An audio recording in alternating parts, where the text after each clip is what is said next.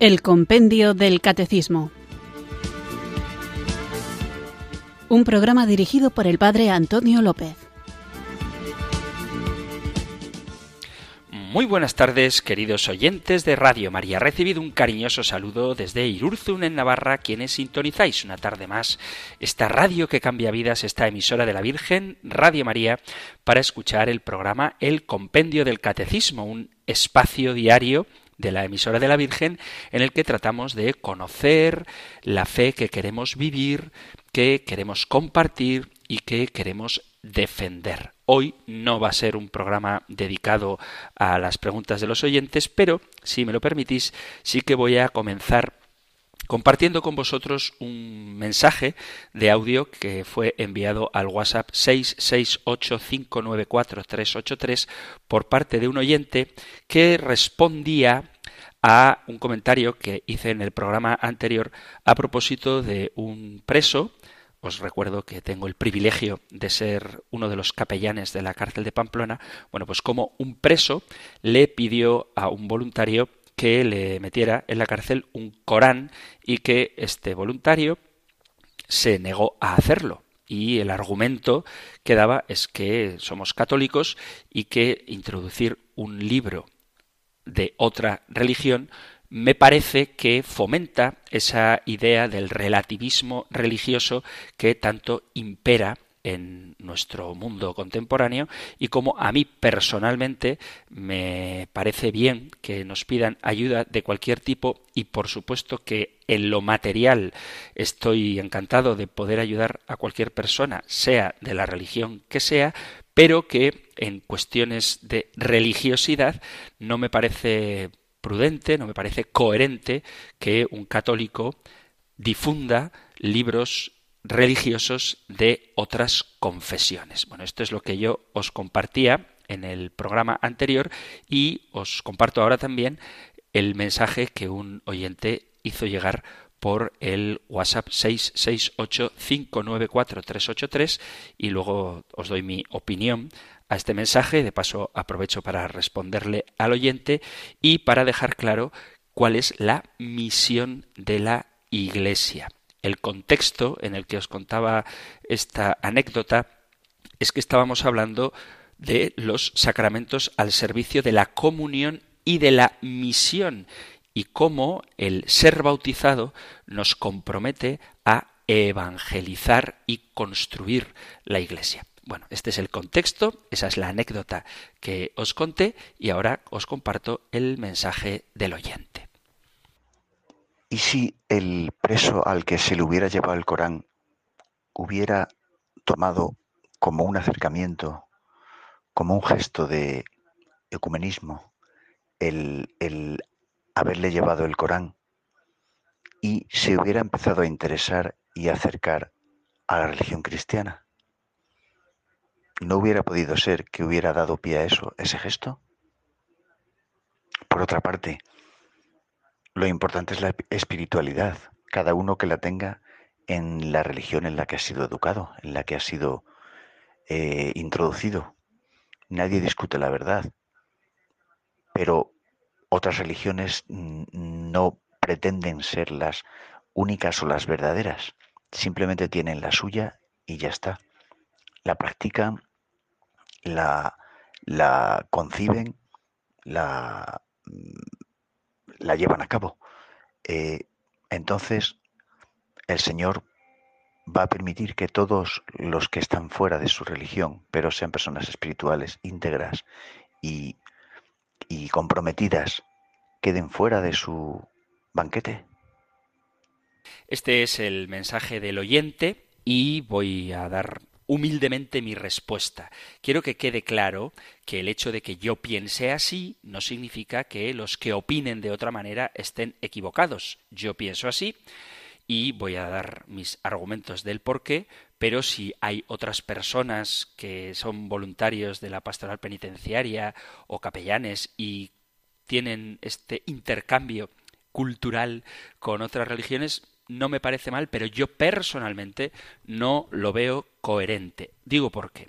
En primer lugar, no es lo mismo el diálogo ecuménico que el diálogo interreligioso. El ecumenismo, ya hemos hablado de ello en este programa, es el diálogo entre personas cristianas que aceptan a Dios Padre, Dios Hijo y Dios Espíritu Santo y a Jesucristo como el Señor. Entonces, con estas personas, cristianas de otras confesiones no católicas, se puede tener y se debe tener un diálogo ecuménico que dejo claro para que no haya dudas al respecto, que no se trata de llegar a un consenso, sino de llegar juntos al conocimiento de la verdad plena y formar parte de la Iglesia fundada por Jesucristo que subsiste en la Iglesia católica.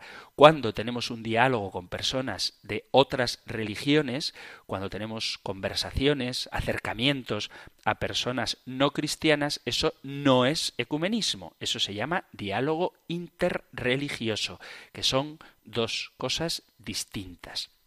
Por otro lado, el acercamiento con personas de otra religión, al menos hablo ahora en el ámbito de la pastoral penitenciaria, pero también ocurre en otros muchos ámbitos de la vida de la Iglesia, el acercamiento se da. Es decir, yo afortunadamente tengo la suerte de poder dialogar y entablar amistad y ayuda cuando esta es posible con personas de otras religiones. No supedito mi cercanía, ni mi amistad, ni mi ayuda a que la gente comparta mi fe católica. Eso no es así. Hay acercamiento, hay diálogo, hay ayuda, hay interés sincero por las necesidades materiales y espirituales de aquellos con quienes tenemos que relacionarnos, ayudar a sus familias y ayudarles a ellos en lo que podamos no importa de qué religión sean. Pero a la hora de las cuestiones estrictamente religiosas, creo que es necesario mantener la propia identidad católica. Y por poner un ejemplo bíblico, cuando San Pablo predica en el Areópago, no dice que todos los dioses que están ahí son igualmente válidos, sino que él viene a hablar del Dios desconocido. Vamos a leer el relato de los Hechos de los Apóstoles. Leo Hechos de los Apóstoles, capítulo 17, versículo a partir del 22. Pablo, de pie en medio del areópago, dijo Atenienses, veo que vosotros sois por todos los conceptos los más respetuosos de la divinidad, pues al pasar y contemplar vuestros monumentos sagrados he encontrado también un altar en el que estaba grabada esta inscripción al Dios desconocido. Pues bien, lo que adoráis sin conocer, eso os vengo yo a anunciar. El Dios que hizo el mundo y todo lo que hay en él, que es Señor del cielo y de la tierra, no habita en santuarios fabricados por manos humanas, ni es servido por manos humanas, como si de algo estuviera necesitado el que a todos da la vida, el aliento y todas las cosas. Él creó de un solo principio todo el linaje humano para que habitase sobre toda la faz de la tierra, fijando los tiempos determinados y los límites del lugar donde habían de habitar con el fin de que buscasen la divinidad para ver si a tientas la buscaban y la hallaban, por más que no se encuentra lejos de cada uno de nosotros. Pues en él vivimos, nos movemos y existimos, como han dicho algunos de vosotros, porque somos también de su linaje. Si somos pues del linaje de Dios, no debemos pensar que la divinidad sea algo semejante al oro, la plata o la piedra, modelados por el arte y el ingenio humano. Dios, pues, pasando por alto los tiempos de la ignorancia, anuncia ahora a los hombres que todos y en todas partes deben convertirse, porque ha fijado el día en que va a juzgar al mundo según justicia por el hombre que ha destinado, dando a todos una garantía al resucitarlo de entre los muertos. Leo este pasaje porque vemos cómo San Pablo va a una localidad, a Grecia, al Areópago, en Atenas, donde la gente es muy religiosa. De hecho, comienza echándoles un piropo muy bonito, diciéndoles vosotros sois los más respetuosos de la divinidad. Sin embargo, les corrige en su veneración, en su adoración a los dioses, para anunciar a Jesucristo. Y esta es la tarea de la Iglesia. Podría ser que si yo le doy un Corán a una persona musulmana pueda sentirse cercana al Evangelio de Jesucristo? Hombre, de ser podría ser, pero yo personalmente no veo la correlación. Yo pienso que si me pongo firme, siempre caritativo, cercano, amistoso, cariñoso, todo lo que queráis, pero firme en la convicción bíblica, evangélica, cristiana, de que Jesús es el único Señor y Salvador, es más fácil que alguien se sienta movido a acercarse a Jesucristo que si lo presento únicamente como una opción más, entre otras, de religiosidad. Y no es lo mismo espiritualidad que religiosidad. Se puede tener, como de hecho existen, espiritualidades sin Dios. Nosotros tenemos una religión, es decir, estamos religados, estamos relacionados con la persona de Dios Padre, Dios Hijo y Dios Espíritu Santo. Por lo tanto, no es igual tener una espiritualidad que tener una religión. Por eso insisto en que los cristianos debemos mantener nuestra identidad y responder a la misión que el Señor nos ha encomendado, que es anunciar el Evangelio a todas las gentes. Por eso, insisto en lo que decía antes, si alguien tiene un criterio diferente al mío, pues me encantaría que lo justifique y puedo no tener la razón, pero ahora mismo salvo que me deis otros argumentos en contra de lo que yo pienso, sigo opinando que no es coherente que un cristiano difunda, propague ni el libro del mormón, ni la Biblia horrorosamente traducida de los testigos de Jehová, ni tampoco un Corán, si su intención es la de evangelizar. Puede ocurrir que entregando un Corán a un musulmán se sienta cercano al cristianismo? Yo tengo mis serias dudas. Antes, al contrario, estaré difuminando la verdad de Cristo, disolviéndola en otras, pensando que da lo mismo creer en un Dios que en otro, cuando lo cierto es que el único que nos salva, Biblia en mano, es Jesucristo, único camino, verdad y vida que nos conduce al Padre.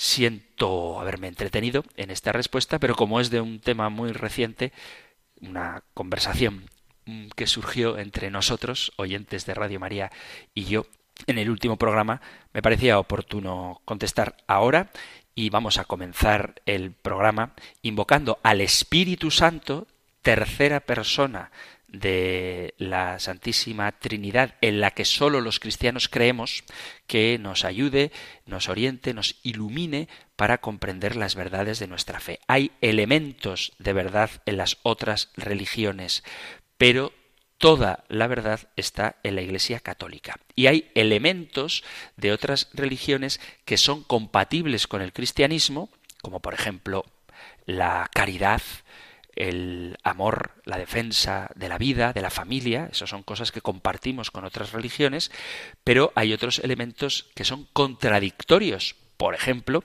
el misterio de Dios. Mientras la religión musulmana o judía tienen la idea de un Dios unipersonal, nosotros creemos en un solo Dios, pero que es Trinidad de personas, y ambos no podemos estar en lo cierto, porque son ideas contradictorias. Entonces, en lo que tenemos en común está muy bien fomentarlo, pero lo que tenemos de contradictorio es bueno llegar a través del diálogo al descubrimiento de la verdad que nosotros los católicos tenemos la convicción de que se encuentra en Jesucristo. Si queréis hablar o profundizar un poco más sobre la relación entre la Iglesia Católica y las religiones no cristianas, os remito a las preguntas del compendio del Catecismo que hablaban de la Iglesia y a partir de la pregunta 161 donde se habla de las notas de la Iglesia, una santa católica y apostólica,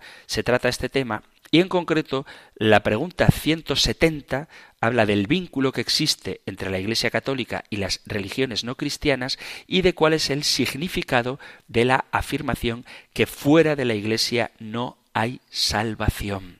Esto lo digo para responder al oyente a eso que dice de si toda la gente que no cree en Jesucristo queda excluida de su banquete. hay que ver si la persona se autoexcluye porque habiendo conocido el Evangelio lo rechaza o si simplemente no lo ha conocido. De este tema ya hablamos y por eso os remito a la pregunta 171 y también a la 172 y 173, donde se habla que la Iglesia debe anunciar el Evangelio a todo el mundo y cómo la Iglesia es misionera. Este era precisamente el contexto que suscitaba esta pregunta. Vamos ahora a comenzar el programa de hoy invocando juntos el don del Espíritu Santo.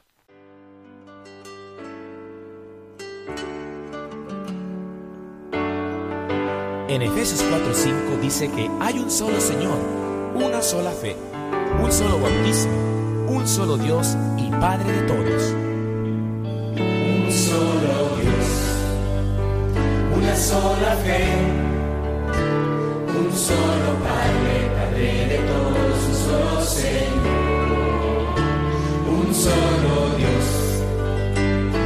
sola fe solo Padre, Padre de todos, un solo Señor.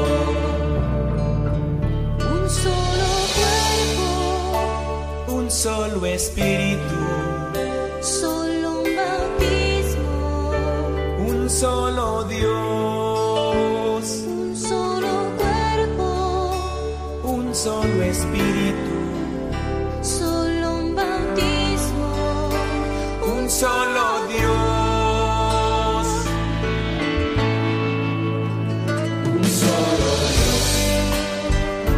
sola fe,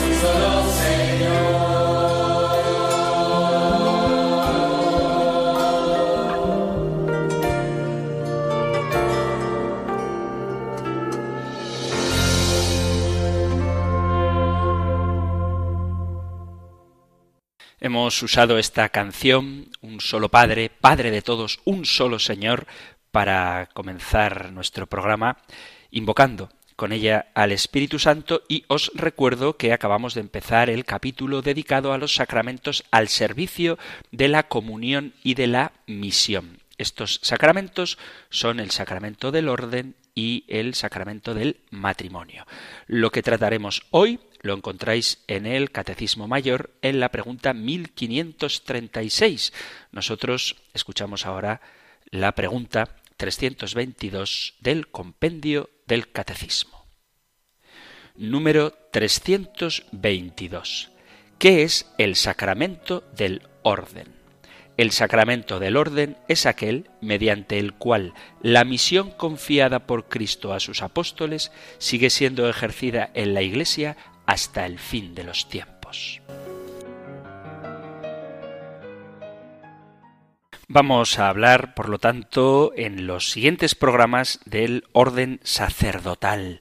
Voy a seguir al Papa Benedicto XVI, que convocó un año sacerdotal y él decía que deseaba que este año sacerdotal constituya para cada sacerdote una oportunidad de renovación interior y en consecuencia la firme revigorización en el compromiso de su misión.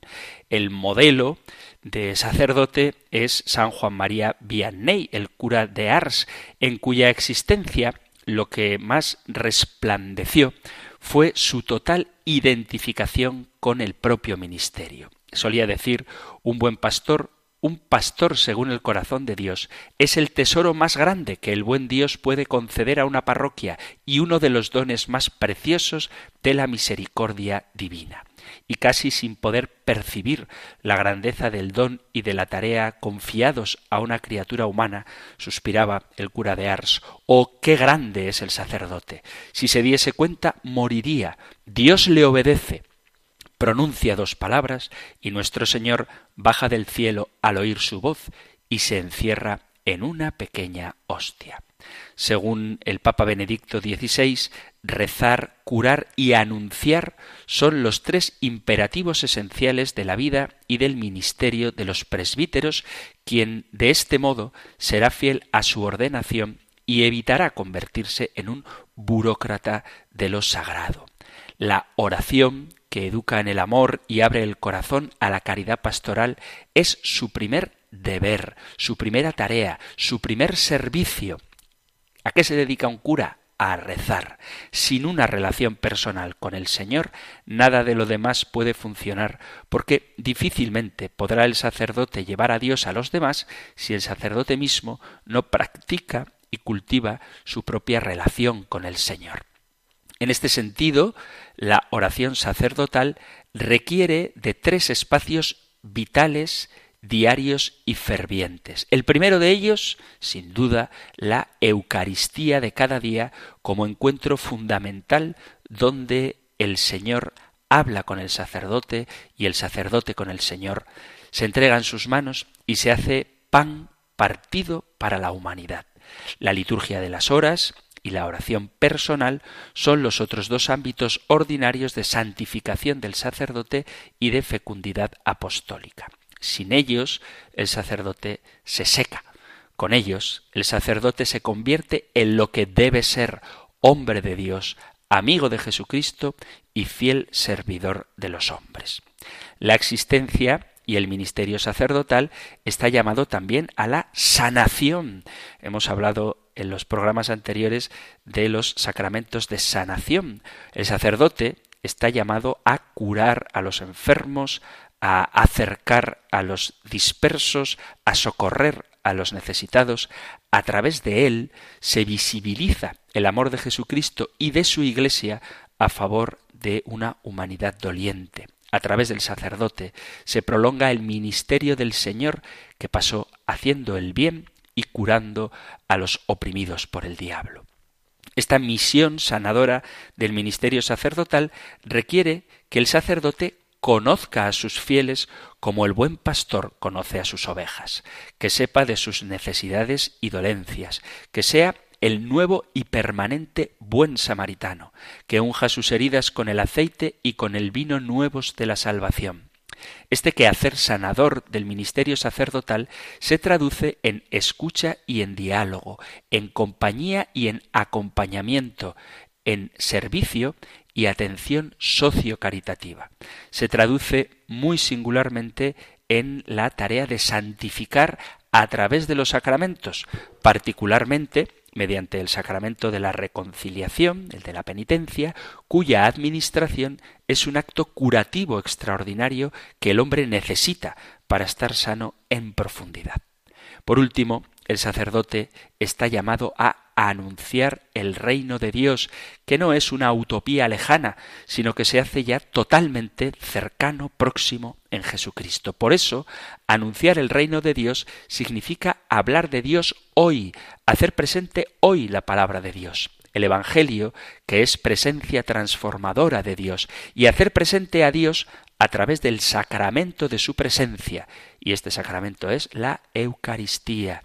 Este anuncio será tanto más creíble, tanto más fecundo, cuanto más y mejor sea vivido en primera persona por el sacerdote, cuanto más esté penetrado de oración, de humildad y de comunión con la Iglesia.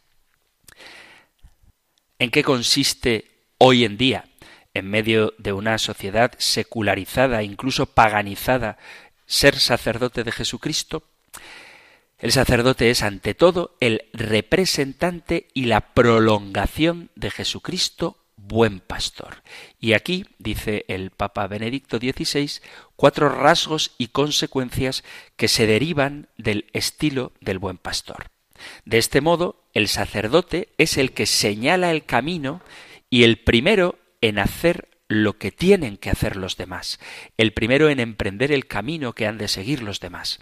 Esto significa que para discernir los caminos de la luz de las cañadas oscuras, debe vivir de la palabra de Dios, debe ser un hombre de oración, de perdón, hombre que recibe y celebra los sacramentos como actos de oración y de encuentro con el Señor. El sacerdote ha de ser hombre de caridad vivida y celebrada, que transforme toda su actividad y ministerio en actos espirituales, en comunión con Cristo para la salvación de los demás. Al igual que Jesús, el buen pastor, el sacerdote debe ir por delante de su grey en la entrega total hasta la cruz. Esta entrega, esta ofrenda de sí mismo, es también participación en la cruz de Cristo, fuente de toda alegría y riqueza, y sólo desde ella el sacerdote puede escuchar, servir, consolar, ayudar e iluminar de una manera creíble y fructífera. Al ejemplo de Jesús, buen pastor, el sacerdote debe llenar su actividad cotidiana de tiempos para los demás y de tiempos para el Señor. El sacerdote ha de nutrirse de espacios diarios y concretos para la celebración de la Eucaristía, la oración personal, el rezo y meditación de la liturgia de las horas y el rezo del rosario. Estos ejercicios son diálogos inexcusables con la palabra de Dios, y sólo así podrá crearse reservas para responder a las exigencias de la vida pastoral, para dar fruto verdadero, un fruto que el mundo necesita.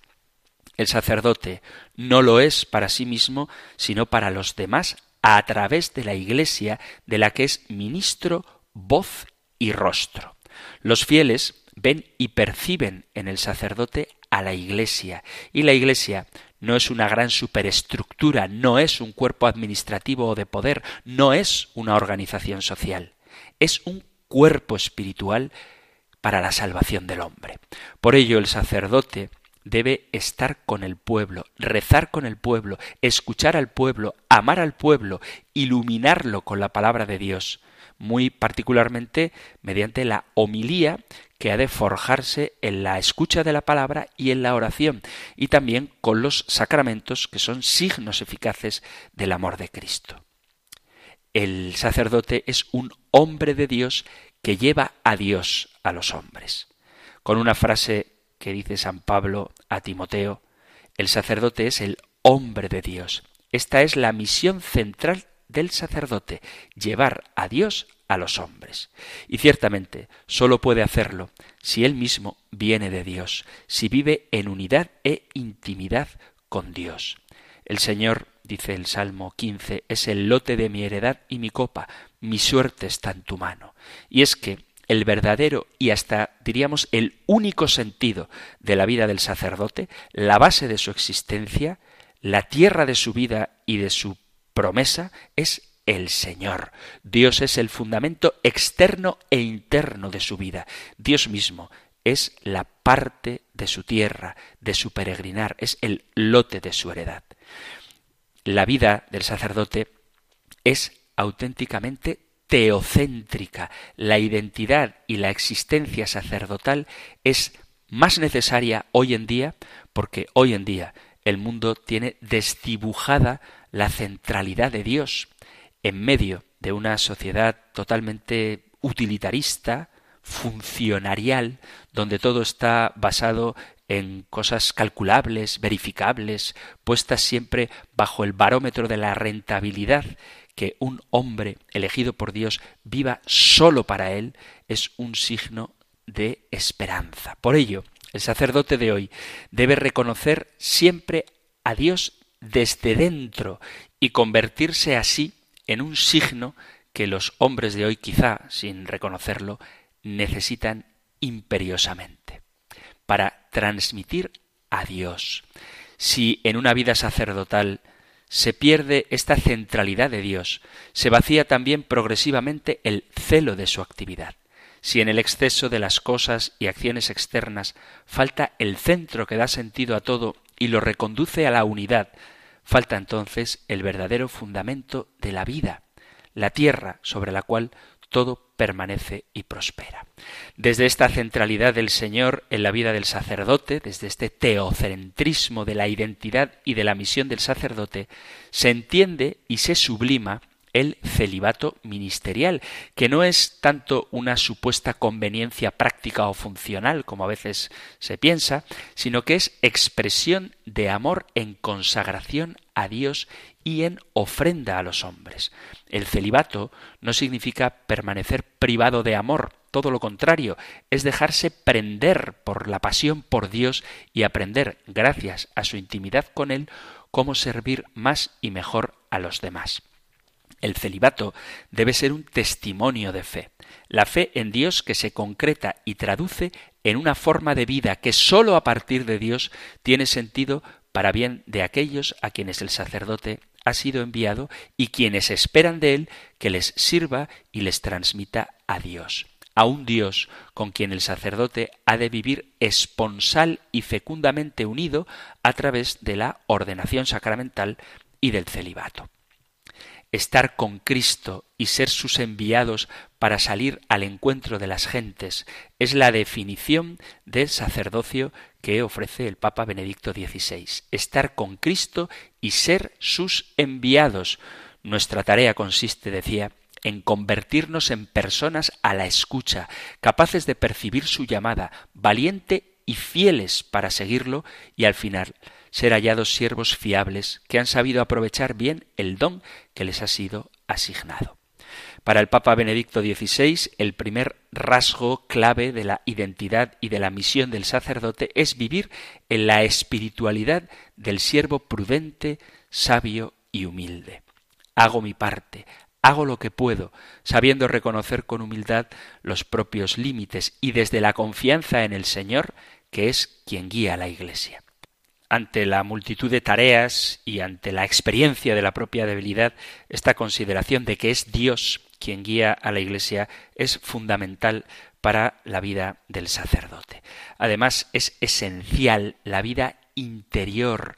Se trata de una vida interior centrada en la Eucaristía y en la liturgia de las horas. Dice el Papa Benedicto XVI, el tiempo que dedicamos a la oración no es un tiempo sustraído a nuestra responsabilidad pastoral, sino que es precisamente trabajo pastoral, es orar por y para los demás. Esta vida interior del sacerdote debe además nutrirse también de la espiritualidad de la cruz, desde la asunción de la experiencia del sufrimiento, pues es hermoso madurar en los sacrificios y así trabajar para la salvación de los demás. El Papa pide a los sacerdotes que sepan delegar, que busquen colaboradores, que se abran a la comunión y corresponsabilidad eclesial y que no caigan en la tentación de hacerlo todo ellos solos. Llama a vivir en la esperanza, pues la Iglesia está viva y también en tiempos difíciles, cuando faltan las vocaciones, la palabra de Dios permanece para siempre. Dios tiene palabras de vida eterna, no son palabras del pasado, sino que conservan siempre plena actualidad y han de suscitar en toda la Iglesia, y particularmente en los sacerdotes, una esperanza que nunca defrauda. El sacerdote es el siervo, la voz y el eco de Cristo. Cada fibra del ser personal del sacerdote debe estar en relación íntima con Jesús, con quien se identifica. El sacerdote es la voz de Cristo, voz y eco de aquel que es la palabra. El sacerdote es precursor y siervo de la palabra, que no se convierte en el centro, sino en instrumento. El sacerdote es portador de Cristo y de su palabra, no de sí mismo, ni de ningún mensaje propio o adaptado por él. A veces existe la tentación de querer corregir a Cristo y utilizar el púlpito para volcar opiniones personales, pero el sacerdote está puesto al servicio de Cristo y por lo tanto tiene que ser fiel a su mensaje. Ser siervo y voz de Cristo revela la grandeza y la humildad del ministerio ordenado y muestra el camino para vivir en fidelidad y en fecundidad este ministerio que no es otro que el de la íntima comunión con Cristo, cuyo alimento es hacer la voluntad del Padre. Para ello, el sacerdote necesita de la oración como el cuerpo necesita del oxígeno. El sacerdote, para ser siervo y voz de Cristo, debe vivir en autodonación, en desprendimiento personal, en itinerario pascual, en gratuidad, en alegría, en entrega constante. Y la eficacia de la vida y de la acción ministerial y pastoral depende, en última instancia, no de las cosas que hace, de las obras y acciones, sino de la oración, pues de lo contrario, su servicio se convertiría en un vano activismo. De ahí que el tiempo que el sacerdote pasa en contacto directo con Dios no solo no es tiempo perdido, sino que es su verdadera prioridad y fuente de riqueza y fecundidad, pues la oración ha de ser para el sacerdote la respiración del alma y el motor de toda su actividad. El binomio identidad del sacerdote y misión del sacerdote está estrechamente vinculado. La misión de todo presbítero es el culto para que, como dice San Pablo en el capítulo 12 de la carta a los romanos, todos los hombres puedan ofrecerse a Dios como hostia viva, santa, agradable a Él, que la creación misma en los hombres se transforma en culto, en alabanza al Creador, recibiendo la caridad que están llamados a dispensarse abundantemente unos a otros. Lo constatamos claramente en los inicios del cristianismo. San Juan Crisóstomo decía que el sacramento del altar y el sacramento del hermano o el sacramento del pobre constituyen dos aspectos del mismo ministerio. El amor al prójimo, la atención a la justicia y a los pobres, no solamente son temas de moral social, sino que son expresión del concepto sacramental de la moralidad cristiana, porque a través del ministerio de los presbíteros se realiza el sacrificio espiritual de todos los fieles en unión con el de Cristo, único mediador. El sacrificio que los presbíteros ofrecen de forma incruenta y sacramental en espera de la nueva venida del Señor. Esta es la principal dimensión esencialmente misionera y dinámica de la identidad y del ministerio sacerdotal. A través del anuncio del Evangelio engendran en la fe a aquellos que aún no creen para que puedan unir al sacrificio de Cristo su propio sacrificio que se traduce en el amor a Dios y al prójimo. Frente a tantas incertidumbres y cansancios, también en el ejercicio del ministerio sacerdotal, es urgente recuperar la idea clara sobre el primado absoluto de la gracia divina. El más pequeño don de la gracia, dice Santo Tomás de Aquino, supera todo el bien natural del universo. Por tanto, la misión de cada sacerdote dependerá también y sobre todo de la conciencia de la realidad sacramental de su nuevo ser, de la certeza de su propia identidad, no construida artificialmente, sino dada y acogida gratuita y divinamente, que se da en el orden sacerdotal, renovando por parte del sacerdote el entusiasmo por su misión. También para los presbíteros vale escuchar lo que dice el Papa Benedicto en Deus Caritas Est. No se comienza a ser cristiano por una decisión ética o una gran idea, sino por el encuentro con un acontecimiento, con una persona que da un nuevo horizonte a la vida y con ello una orientación decisiva. Habiendo recibido por su consagración un don de gracia tan extraordinario, los presbíteros se convierten en testigos permanentes de su encuentro con Cristo. Partiendo precisamente de esta conciencia interior, pueden realizar plenamente su misión mediante el anuncio de la palabra y la administración de los sacramentos. Después del Concilio Vaticano II, en muchas partes se tuvo la impresión de que en la misión de los sacerdotes en nuestro tiempo había algo más urgente. Algunos creían que en primer lugar se debía construir una sociedad diversa. En cambio, el Evangelio dice cuáles son los dos elementos esenciales del ministerio sacerdotal.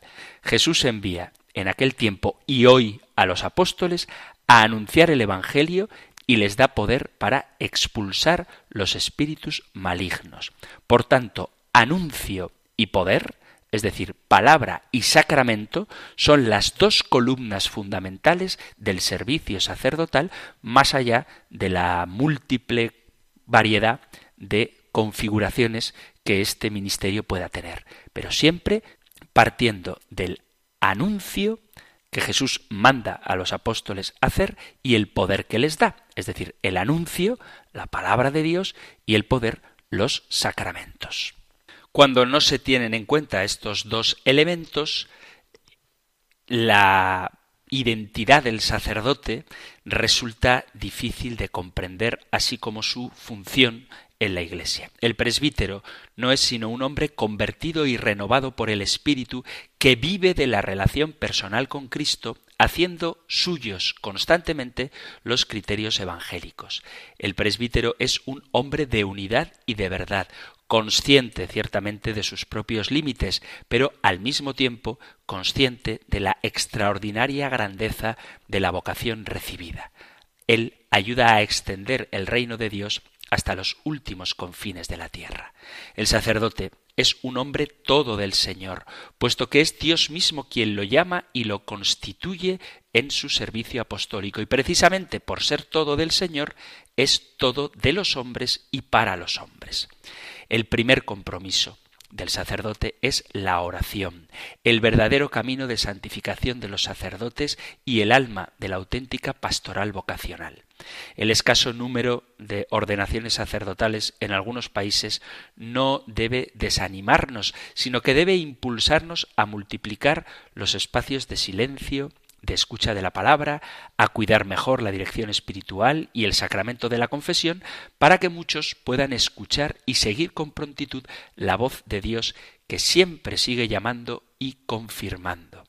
Quien ora no tiene miedo, quien ora nunca está solo, quien ora se salva.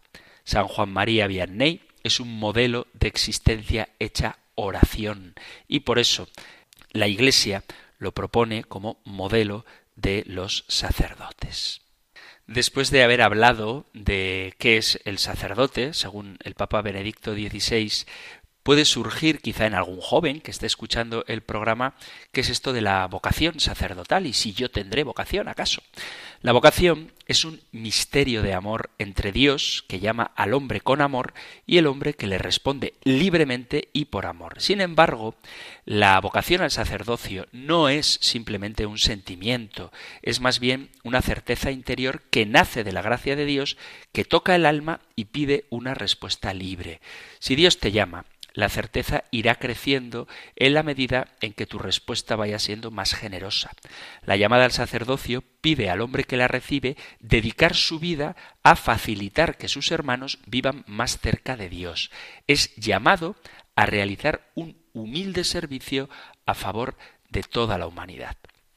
Al ser ordenado sacerdote, cuando se recibe el sacramento del orden, uno queda preparado para prestar su cuerpo y su espíritu, es decir, todo su ser, al Señor, y actuará sirviéndose especialmente de Él en aquellos momentos en los que realiza el sacrificio del cuerpo y de la sangre de Cristo, y cuando, en nombre de Dios, en la confesión sacramental, perdona los pecados. Todos tenemos vocación, todos hemos sido creados por Dios con un propósito y un fin. Dios ha querido para cada uno un proyecto único e irrepetible porque hemos sido pensados por el Señor desde la eternidad. Dice el profeta Jeremías, un texto muy bonito, el capítulo primero, antes de formarte en el vientre te elegí, antes de que salieras del seno materno te consagré. El catecismo habla de la vocación a la bienaventuranza, es decir, a la santidad, y a esto estamos llamados todos, a la unión con Dios que nos hace participar de su felicidad y nos ama con totalidad y sin condiciones.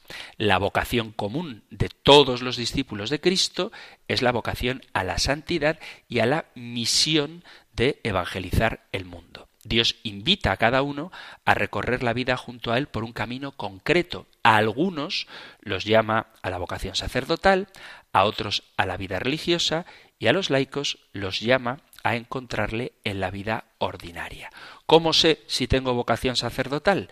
Dios llama a todos, absolutamente a todos, y a algunos los llama con una misión específica pensada personalmente para ellos, cada uno por su propio camino.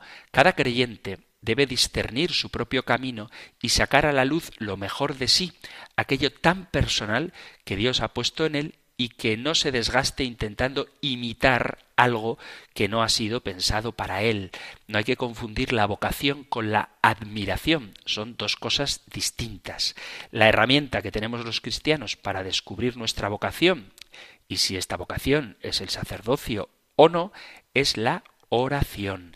La oración es absolutamente necesaria para la vida espiritual.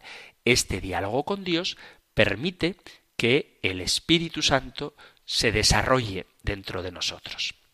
En la oración se actualiza la fe en la presencia de Dios y de su amor. Se fomenta la esperanza que lleva a orientar la vida hacia Él y a confiar en su providencia y se agranda el corazón a responder con el propio amor al amor divino.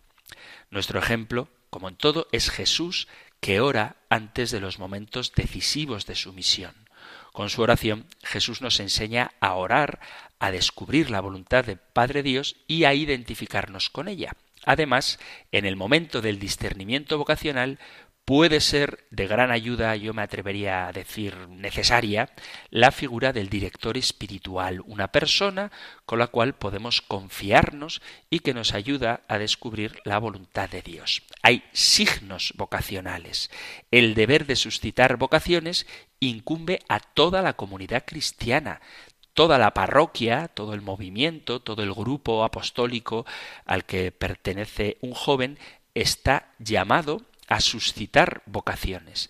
En la vocación sacerdotal, como en prácticamente todo de la vida cristiana, no hay reglas absolutas, no hay una plantilla aplicable a todo el mundo por igual. Sin embargo, se pueden tener en cuenta algunos aspectos o rasgos generales que ayudan a discernir si un hombre está llamado por Dios al sacerdocio.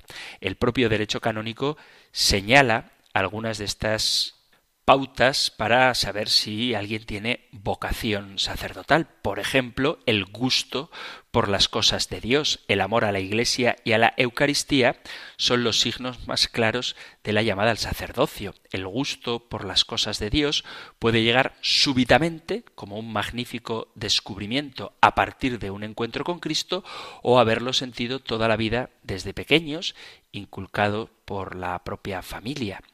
La vida en la gracia es algo imprescindible. Podemos decir que el fin del ministerio sacerdotal es lograr que todos los hombres vivan en gracia de Dios y se salven para la eternidad. Para esto vivió y murió Jesucristo.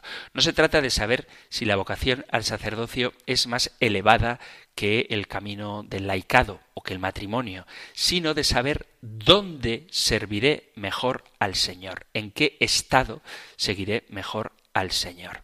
En cualquier caso, es Dios el que llama. Dice Jesús en el Evangelio, no sois vosotros los que me habéis elegido. En el Evangelio de San Juan, en el capítulo 15, dice Jesús, versículo 9, no sois vosotros los que me habéis elegido, soy yo quien os he elegido. Es una llamada amorosa del Señor. Dios siembra en algunos corazones el deseo de ser entregado a Él, todo para anunciar a los hombres la salvación.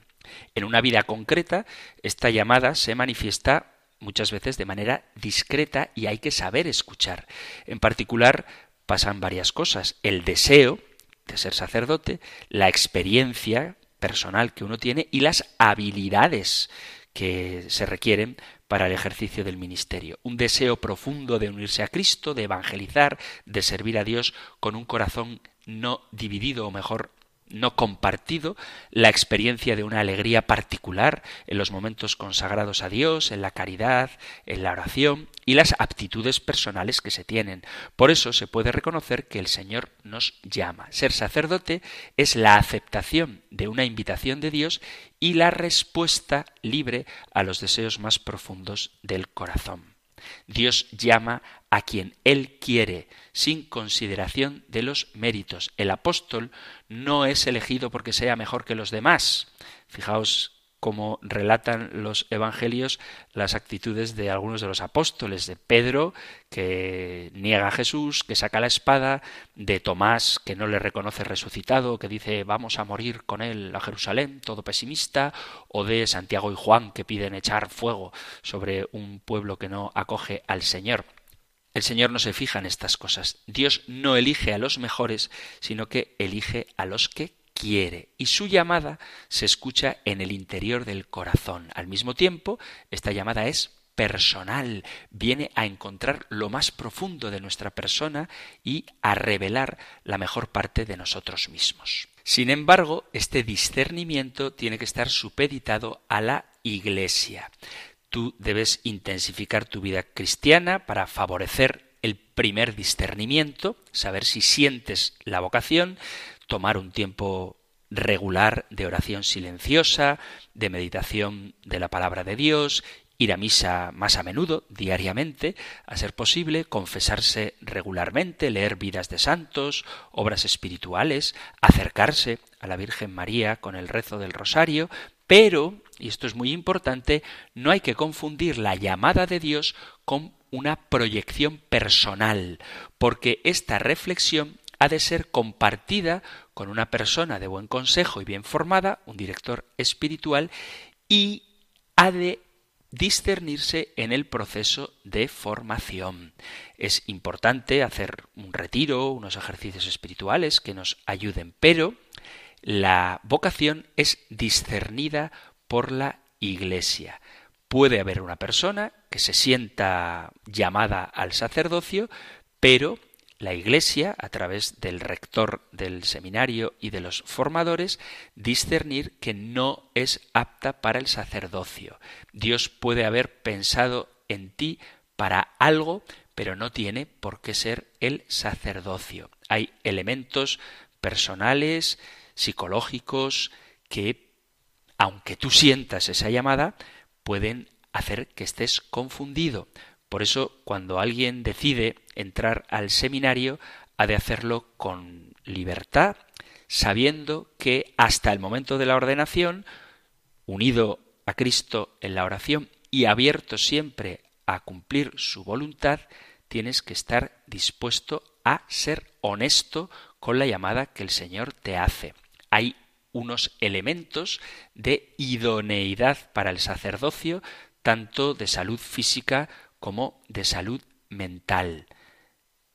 No se trata de que no sirvas, se trata de que la Iglesia discierne que tu vocación es otra, porque no lo olvidemos nunca, el sacerdocio ministerial está puesto al servicio de la Iglesia, y si la Iglesia determina que no eres apto para el sacerdocio, no te lo tomes como una humillación, sino como la voz de Dios que te dice que ese no es tu camino. No podemos nunca ni ejercer el sacerdocio en contra de la Iglesia, porque para servirla es que nos ordenamos, ni pretender ser sacerdotes cuando la Iglesia no nos llama a ello. Hace falta una base humana y cristiana suficiente para que se pueda construir sobre ella el edificio de la formación sacerdotal. No significa que tengas que ir al seminario ya perfecto, los sacerdotes, al menos yo, desde luego, no lo soy, pero sí que tengas la capacidad de adquirir esas virtudes y cualidades necesarias para ejercer el ministerio sacerdotal. Mucho queda por decir del sacerdocio, del discernimiento de la vocación, de la función que tiene el presbítero, pero afortunadamente el compendio del catecismo, no hemos hecho más que empezar con ello, dedica varias preguntas a este sacramento y a todas ellas le prestaremos el tiempo necesario. Además de lo que propone el compendio del catecismo, sabéis que si surgen en vosotros otras cuestiones que no están explicitadas en el libro o alguna conversación que hayáis tenido con alguien y no habréis sabido qué responder o que tengáis vosotros a propósito del sacerdocio o de cualquier otra cosa que tenga que ver con nuestra fe católica, podéis enviar vuestra pregunta al correo electrónico compendio arroba radiomaria.es, compendio arroba radiomaria.es o al número de teléfono de WhatsApp 668 594 383 668 594 383. Terminamos ahora recibiendo la bendición sacerdotal con la que Aarón debía bendecir al pueblo y que encontráis, lo recuerdo para que alguno si quiere la busque, en el capítulo sexto del libro de los números y con la que concluimos nuestro programa. El Señor te bendiga y te guarde, el Señor ilumine su rostro sobre ti y te conceda su favor, el Señor te muestre su rostro y te conceda la paz. Muchísimas gracias por estar ahí. Gracias por escuchar el compendio del catecismo y si queréis volveremos a encontrarnos en un próximo programa. Un fuerte abrazo. El Compendio del Catecismo. Un programa dirigido por el Padre Antonio López.